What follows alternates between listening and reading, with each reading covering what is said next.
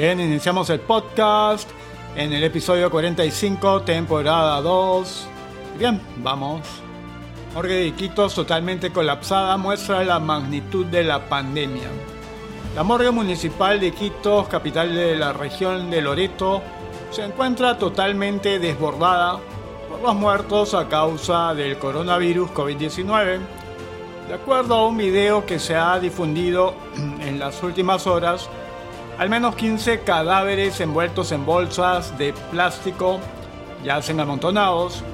La morgue tiene capacidad para cremar entre 2 y 4 cuerpos por día.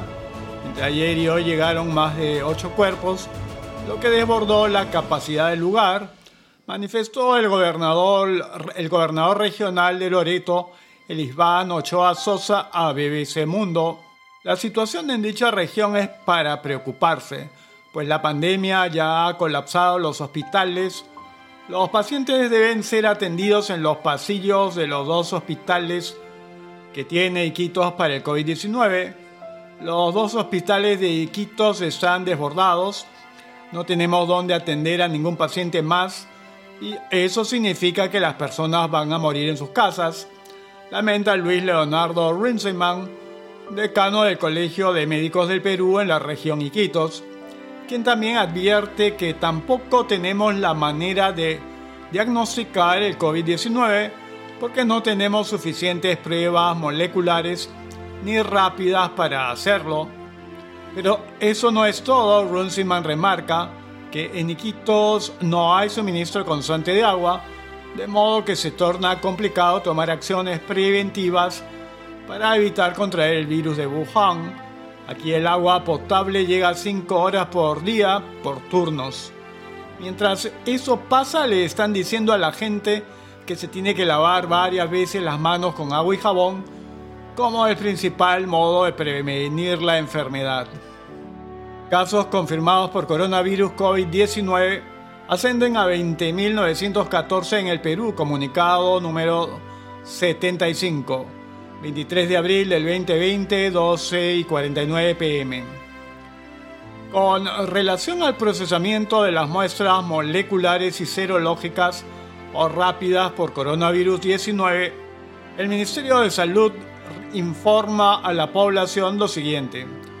Número 1, al 23 de abril del 2020 se han procesado muestras para 185.238 personas por COVID-19, obteniéndose hasta las 0 horas 20.914 resultados positivos y 164.324 negativos.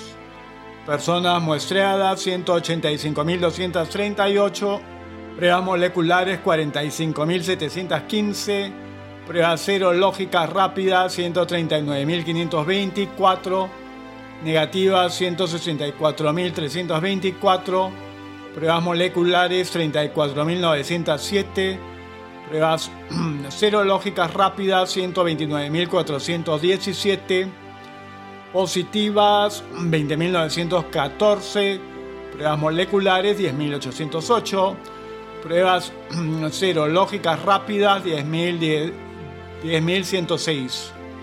Número 2. A la fecha se tiene 2.786 pacientes hospitalizados con COVID-19, de los cuales 467 se encuentran en UCI con ventilación mecánica. Número 3. El total de casos positivos a la fecha 7.422 personas cumplieron su periodo de aislamiento domiciliario o fueron dados de alta de un establecimiento de salud. Número 4. Lima sigue siendo la región con el mayor número de infectados por COVID-19 a la fecha con 14.300. Las siguientes regiones también presentan pacientes con COVID-19.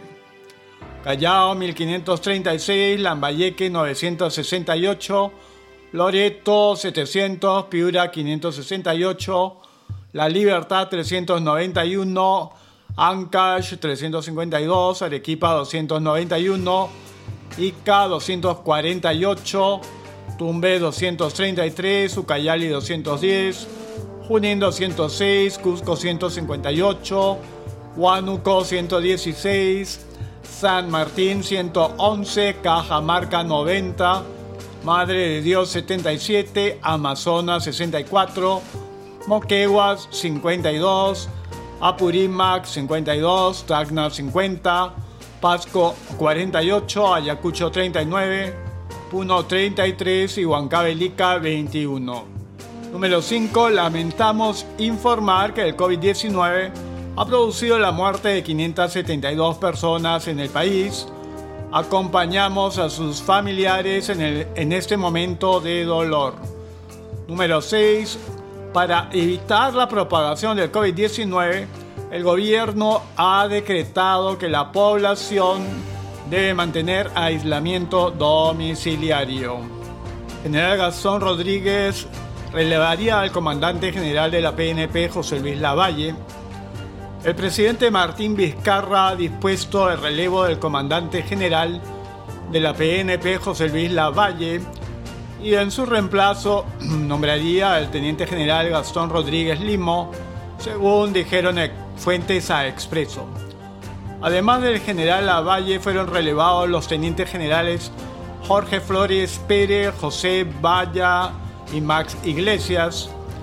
Dichas resoluciones firmadas por el, por el presidente Vizcarra, refrendadas por el ministro del Interior Carlos Morán, serán publicadas mañana en el diario oficial del peruano.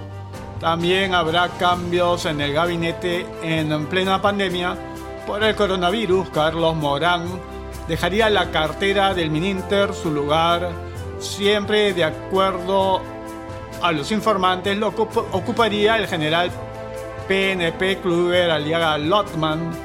Aliaga Lotman, quien ha sido jefe de la región policial de Lambayeque, Cuenta con un doctorado en Derecho, una maestría en Desarrollo y Defensa Nacional y otra en Administración. Es abogado por la Universidad Nacional Mayor de San Marcos y administrador por la Universidad Nacional José Faustino Sánchez Carrión. En la víspera, Morán afirmó que 1.300 efectivos policiales han dado positivo a prueba a pruebas de descarte de coronavirus COVID-19. La Policía Nacional del Perú la constituyen 130.000 efectivos, de ellos 80.000 están dedicados a la labor operativa, a controlar las calles con las Fuerzas Armadas. De estas personas se han contagiado alrededor de 1.300, que constituyen el 1.6%, manifestó. Aseguró asimismo que el gobierno no abandonará la PNP pese a que hemos visto en los últimos días a agentes haciendo colas en hospitales como el leía en el RIMAC en espera de atención para que les practiquen exámenes de descarte del virus de Wuhan. Gastón Rodríguez Limo juró este viernes como ministro del Interior Cambios en el gabinete en plena pandemia por el coronavirus. Carlos Morán deja el Ministerio del Interior y su lugar lo ocupa el teniente general PNP Gastón Rodríguez Limo. Según se conoció, Morán renunció la tarde de este viernes, por lo que por la noche el presidente de la República, Martín Vizcarra, juramentó a Rodríguez Limo en su nuevo cargo en Palacio de Gobierno. Gastón Rodríguez Limo, quien tiene más de 33 años como oficial de la PNP, se desempeñó hasta hoy como director nacional de Prevención, Orden y Seguridad de la Policía Nacional de Perú. Este año 2017, desde junio hasta febrero, ocupó el cargo de director de la Dirección de Operaciones Especiales de la Policía Nacional del Perú. El último miércoles Morán afirmó que 1.300 efectivos policiales han dado positivo a pruebas de descarte de coronavirus COVID-19. La Policía Nacional del Perú, PNP, la constituyen 130.000 efectivos, de ellos 80.000 están dedicados a la labor operativa, a controlar las calles con las Fuerzas Armadas. De estas personas, se han contagiado alrededor de 1.300, que constituyen el 1.6%, manifestó. Aseguró asimismo que el gobierno no abandonará la PNP, pese a que hemos visto en los últimos días a agentes haciendo colas en hospitales como leía en el RIMAC en espera de atención para que les practiquen exámenes del descarte del COVID-19. Bueno, con respecto al impuesto solidario, bueno, aquí consideran que es una medida inconstitucional y es un subsidio insuficiente. Para el especialista Enrique Gercia, el impuesto solidario a las grandes fortunas con tasas de 0.22% hasta el 3% de las personas naturales, jurídicas y grupos económicos es una medida inconstitucional porque grava a las ventas y no a la utilidad. Es un impuesto confiscatorio porque no grava la capacidad contributiva sino los ingresos, subrayó. Recordó el jurista que el mismo Tribunal Constitucional ya señaló en su jurisprudencia que no se puede seguir esa metodología que pretende el gobierno. Además ya hay un impuesto a la renta, es decir, ya se tributó sobre el patrimonio, subrayó. Acota que la medida es inútil porque grava nuevamente a las empresas formales, ya que las informales no pagan impuestos, es decir, ayuda a la informalidad, con el agravante de que las empresas no van a pagar porque el mismo Estado ha diferido el pago del impuesto a la renta de marzo hasta el fin de la pandemia. Cuidado que este impuesto es más a la clase media que al empresariado, sostuvo, y es una concesión a la demagogia en tiempos de recesión. Un país se reactiva no subiendo los impuestos, sino bajándolos, añade. Para el tributarista Jorge Picón, esta medida ayuda no a la economía de supervivencia, sino a la mega informalidad, cuyos agentes tienen ingresos equivalentes o superiores al sector formal, pero no tributan. Por su parte, el economista Guido Penano criticó la entrega de nuevos bonos anunciada por Vizcarra. Antes era supuestamente a sectores puntuales, ahora es supuestamente a todo el mundo. Y digo supuestamente porque se supone que universal significa para todos. Pero este bono en realidad no será para todos y queda una duda más. ¿Cómo vamos a determinar a quienes sí, a quienes no se les dará? ¿Cuál es el criterio? Cuestionó el exministro de Industria casos confirmados por coronavirus COVID-19 ascienden a 21.648 en el Perú. Comunicado número 76, 24 de abril del 2020 a la 1.6 pm. Con relación al procesamiento de las muestras moleculares y serológicas o rápidas por coronavirus COVID-19, el Ministerio de Salud, MINSA, informa a la población lo siguiente.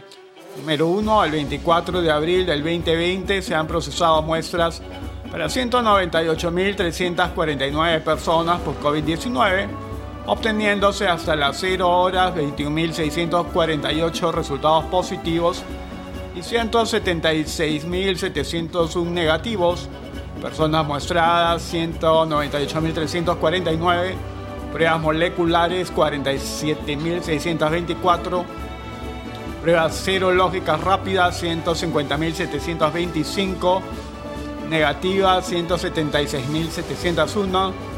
Pruebas moleculares 36.192. Pruebas serológicas rápidas 140.509. Positivas 21.648. Pruebas moleculares 11.432. Pruebas serológicas rápidas 10.216 Número 2. A la fecha se tiene 3.194 pacientes hospitalizados con COVID-19, de los cuales 505 se encuentran en UCI con ventilación mecánica. Número 3. Del total de casos positivos que cumplieron su periodo de aislamiento domiciliario, domiciliario 7.400. Número 3. Del total de casos positivos que cumplieron su periodo de aislamiento domiciliario 7.496 ya se encuentran con alta. Número 4. Lima sigue siendo la región con el mayor número de infectados por COVID-19 a la fecha con 14.814. Las siguientes regiones también presentan pacientes con COVID-19, Callao 1591, Lambayeque 974, Loreto 708, Piura 585, La Libertad 410, Ancash 361, Arequipa 311, Ica 258, Tumbes 234, Ucayali 226, Junín 219, Cusco 160, San Martín 117, Huánuco 116, Cajamarca 92, Madre de Dios 80, Amazonas 65, Pasco 61, Tacna 59, Moquegua 57, Apurímac 53, Ayacucho 40, Puno 34 y Huancavelica 23. Número 5. Lamentamos informar que el COVID-19 ha producido la muerte de 634 personas en el país. Acompañamos a sus familiares en este momento de dolor. Número 6. Para evitar la propagación del COVID-19, el gobierno ha decretado que la población debe mantener aislamiento domiciliario. Segundo brote del virus en la Marina de Estados Unidos.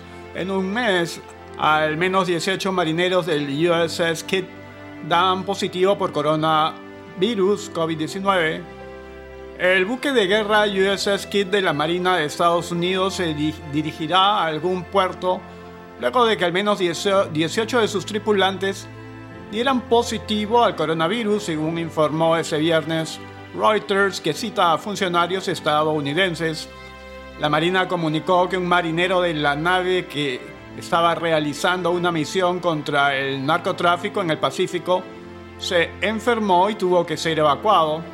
Posteriormente se constató que el marinero dio positivo al COVID-19, por lo que un equipo médico especializado fue enviado al buque para llevar a cabo el seguimiento de contactos y realizar más pruebas que condujeran al descubrimiento de casos positivos adicionales.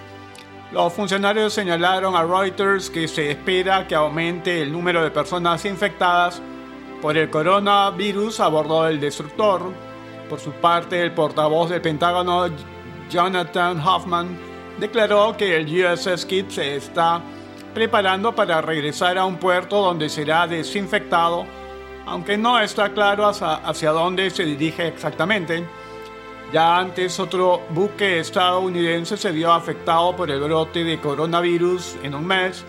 A finales de marzo el COVID-19 fue detectado en el portaaviones USS Theodore Roosevelt que estaba en la región de Asia-Pacífico, lo que lo obligó a atracar en Guam. Un marinero infectado murió y 840 de los aproximadamente 4.800 tripulantes del barco dieron positivo por el virus. El brote de la enfermedad a bordo del USS Theodore Roosevelt generó controversia en las altas esferas de la Armada. El capitán del portaaviones Brett Crozier, que también acabó dando positivo, fue destituido de su cargo después que se filtrara una carta en la que pedía a sus superiores que tomaran acciones inmediatas para ayudar a su tripulación tras registrarse varios casos de COVID-19 en la nave. En su mensaje, el capitán expresaba que si la Armada no actuaba de inmediato, estaría fallando en salvaguardar adecuadamente su activo más confiable, en referencia a la tripulación. No estamos en guerra, los marineros no necesitan morir, escribía el militar.